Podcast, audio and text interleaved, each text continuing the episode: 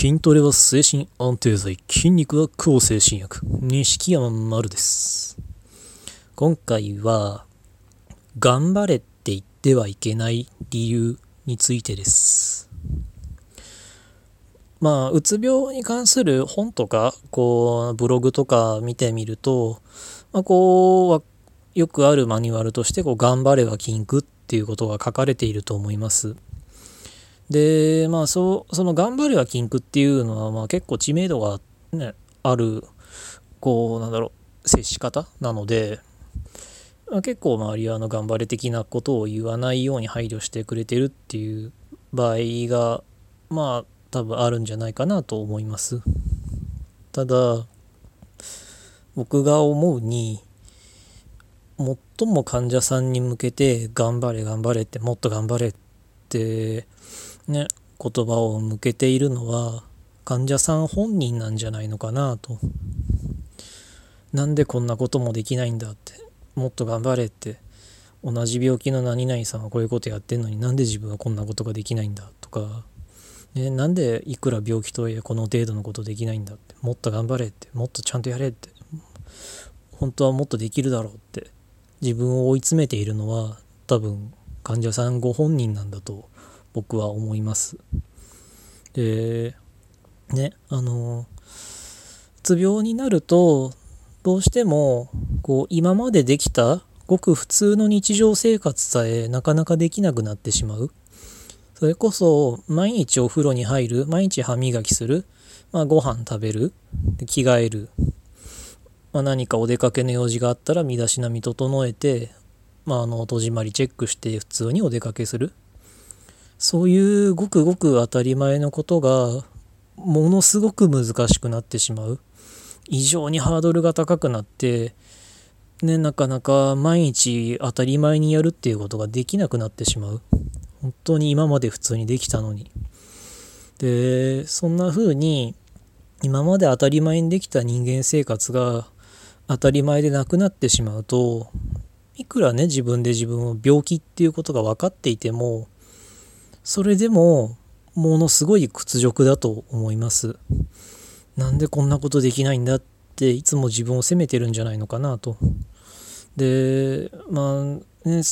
こう僕だってそりゃずっとそんな風に思ってましたし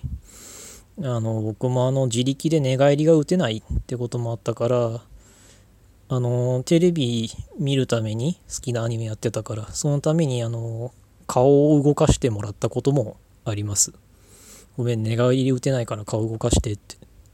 で、そんなうち、そんな生活するうちに、僕は、あの、まあ、支えてくれる、まあ、同居人の機嫌をとって、なんとか生活の面倒を見てもらってる、もうペット同然じゃないかって自分のことをすごい蔑んでました。で、多分同じように考えてる人もいっぱいいるんじゃないのかなと。こんなの人間生活じゃないって。なのはもう動物と一緒じゃないかって。で、そこからもっと頑張れて、もっとこれぐらいやれって、こんなことができないでどうすんだって、自分にもっともっと頑張れ頑張れって言葉をぶつけて、自分で自分を追い詰めている人がすごい大勢いるんじゃないのかなと思います。けど、もう間違いなくあなたは頑張っています。これは絶対に断言できます。医者じゃなくたって。だってねあのまあのインフルエンザの時に普通の日常生活が送れるかって言ったら送れるわけないじゃないですか。だってめちゃくちゃ体ね大変なんだもん。それに骨折している人が今までと同じように手を動かす作業ができるかって言ったらできるわけないじゃないですか。折れちゃってんだから。だけどそれは当たり前だって。別にその腕が折れちゃってるからあの何かできないっていうのを見て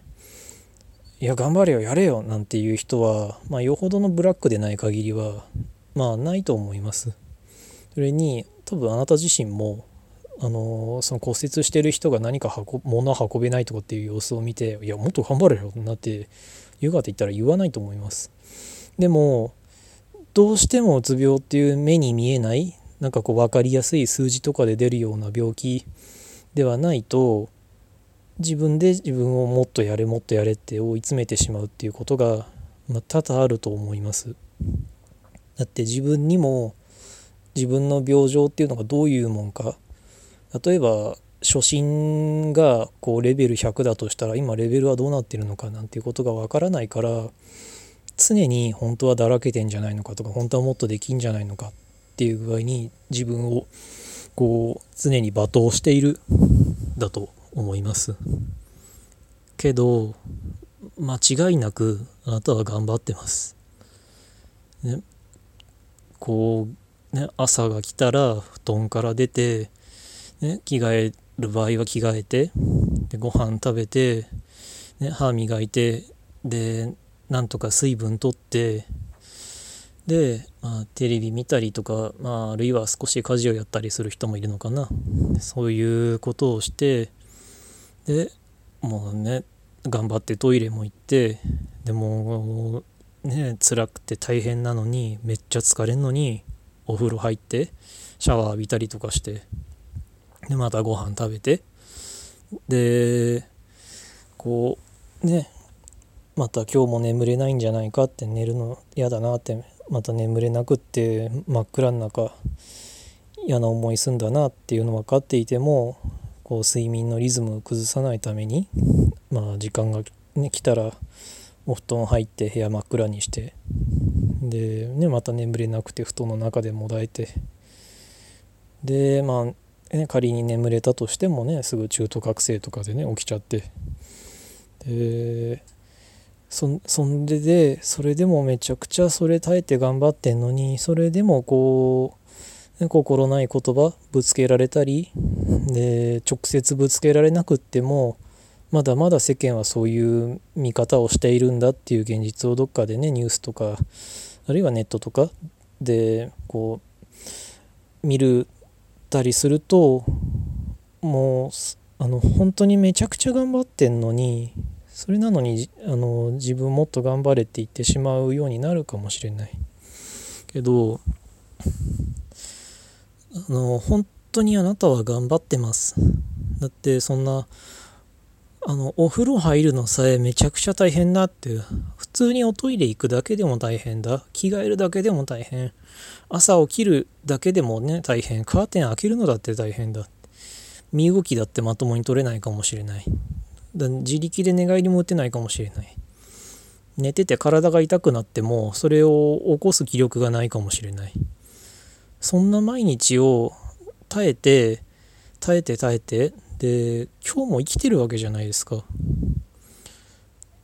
今日も生きてただ生きてる。それだけでもうとんでもなく頑張ったいる頑張っている証拠なんですからもうこれ以上頑張ることなんてないからどうかあの自分を頑張ってない自分をもっと頑張れなんていうふうに追い詰めないであなたは間違いなく頑張っていて誰がねこうただ普通の生活をするっていうのがものすごい大変でもそれをなかなか評価してもらえないかもしれない。だけどあのもう当事者から見ればそれがどれだけの努力でどれだけの頑張りなのかっていうのは分かるからあなたは間違いなく頑張ってますからどうかあのもう十分頑張ってるのにこれ以上頑張るとこなんかないのにもっと頑張れもっと頑張れって自分を追い詰めないでください。あのだって頑張ってるんだからただただ今日を生きて今日まで生きているで明日も生きるそれだけでもう十分頑張ってますからあなたは偉いです。間違いなく。あなたは絶対に偉いです。本当にそれは頑張ってる。で、僕はあの、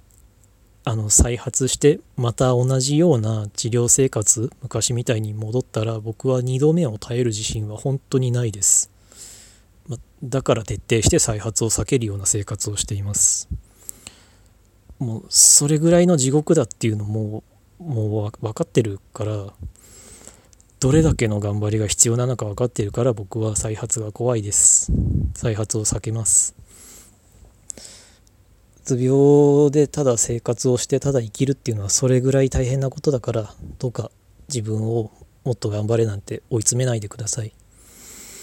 どうかあのもう十分頑張ってるんだからもうこれ以上っていうことはないから今のまんままあなんとかこう明日も生きるそれだけを考えてください。今回はそんなお話でした。今回も、えーと、ご意見ご感想、まあ、何か話題にしてほしい